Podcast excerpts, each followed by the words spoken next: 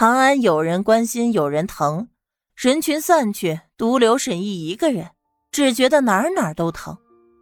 他抬眼看见有个身影离去，林晓，名字喊到一半，他给咽下去了。他没有想到林小燕也会来看，还说什么呢？医务室走起。林小燕刚刚回到自己的岗位上坐下，门就被推开了。果不其然，是沈毅。他也不说话，动作熟练的准备碘酒、药油和药粉，还有纱布等一系列处理伤口会用到的医疗用品。沈毅也不说话，就坐在凳子上，整张脸都写着低气压。这家医务室算是个应急场所，由林小燕负责管理。日常还有两个小护士来帮忙。小护士进来一看，这人不好惹的样子，正要问，却被林小燕挥挥手：“你先下班吧，小郑。”“哎，好嘞，林医生，辛苦林医生又替我们加班。”小郑最近家里也有事儿，好在林医生把医务室当家，偶尔的少人手也能顶得过来。不辛苦，你也要注意身体。别只顾着家里，把自己身体给搞坏了。林小燕很和气，对于这些小护士都很关心，小郑也相当的感激。两个人又闲话了几句，小郑这才收拾东西离开。然后医务室里就剩下林小燕和沈毅两个人。过来。林小燕垂着眼，忙着手里的东西，连个眼神都不给沈毅，直接命令道。沈毅的心里憋气，可是身体却十分的诚实，一步步的蹭过去。躺下。林小燕又命令道：“沈毅也有脾气了，是不是除了我，你林大医生跟谁说话都是笑呵呵的？既然我这么影响你心情，那我走好了。”躺下。沈毅的话还没说完，就见到林小燕一抬眼，冷冷的盯着他。一字一顿的重复着，他好像真的生气了，但他又不知道他为啥生气，莫名的有些心虚，却又不敢问。躺下就躺下吧，身体躺下了，却还在嘴硬。我就是脸上挂彩，擦点药就得了，躺下是干嘛？闭嘴！林小燕这会儿说话倒是看他了。可是沈毅是打心眼里的发怵，倒还不如不看他，那双眼睛像是有刀子似的，把他身上戳了好几个洞。闭嘴就闭嘴呗，他不但闭嘴，还闭上了眼睛，不看了，爱咋咋地呗。不喜欢你的女人，你受再重的伤，他根本就不再关心的。林小燕开始给他伤口消毒，那点疼对于沈毅来说不算什么。可是沈毅却觉得一颗心是拔凉拔凉的，心都要疼死了。这算什么？他这算什么呢？你刚才去看了？他闭着眼睛，突然开口：“你是去看我还是去看唐安的？”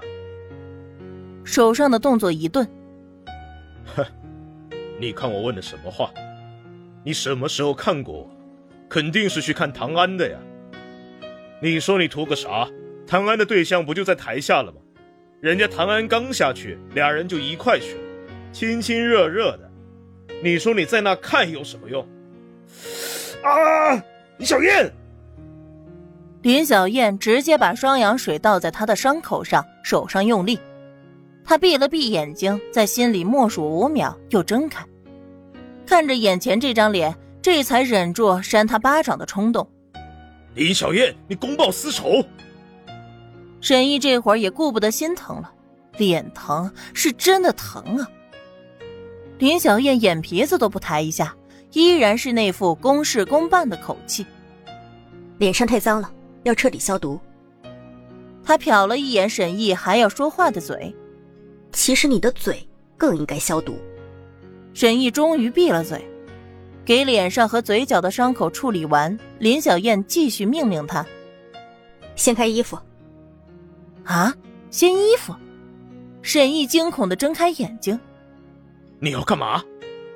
那目光又落在他的嘴上，再也不敢多嘴，乖乖的把背心掀开。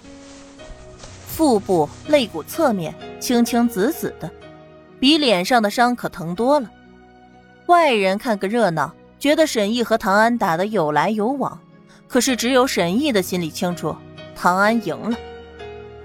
如果放在以前，他肯定要借机说上两句，比如唐安那小子人狠话不多，手黑的很，长得好看，下手怪狠，专挑别人看不出的地方下黑手。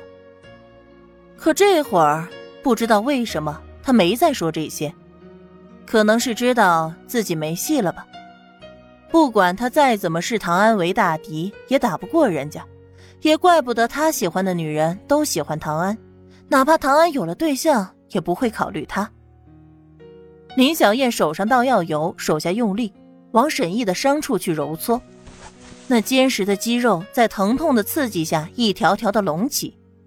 奇怪的是，沈毅这回忍着不声不吭。怎么不说了？有什么可说的？我这个人不会说人家喜欢听的话，何必自讨没趣？沈毅心酸至极，他是个糙汉子，从来也不懂女人的心里想的是什么。当初那个女同学还是人家主动和他说话，又有同学在他的耳边总是打趣开玩笑，他这才懵懵懂懂的动了心。现在想起来，那叫什么喜欢呢？更多的是被人戏弄的恼羞成怒。明知道不是唐安的错，却把责任全都归咎在了唐安的头上。再后来遇到林小燕，起初只是想要看见她，后来有事没事能和他说上一两句话，就能高兴一整天。受过一点点的屁伤，就来找他。听人说了林小燕喜欢唐安后，他才真的悲愤了。你这话可算说对了。林小燕揉完药油，把剩下的递给他。你确实不会说话，这个药你拿着，回去没事就揉揉，过两天就好了。嗯。沈毅垂头丧气的接过去。之前说的那些不中听的话，你就当放屁，别跟我一般见识，也不值当生气。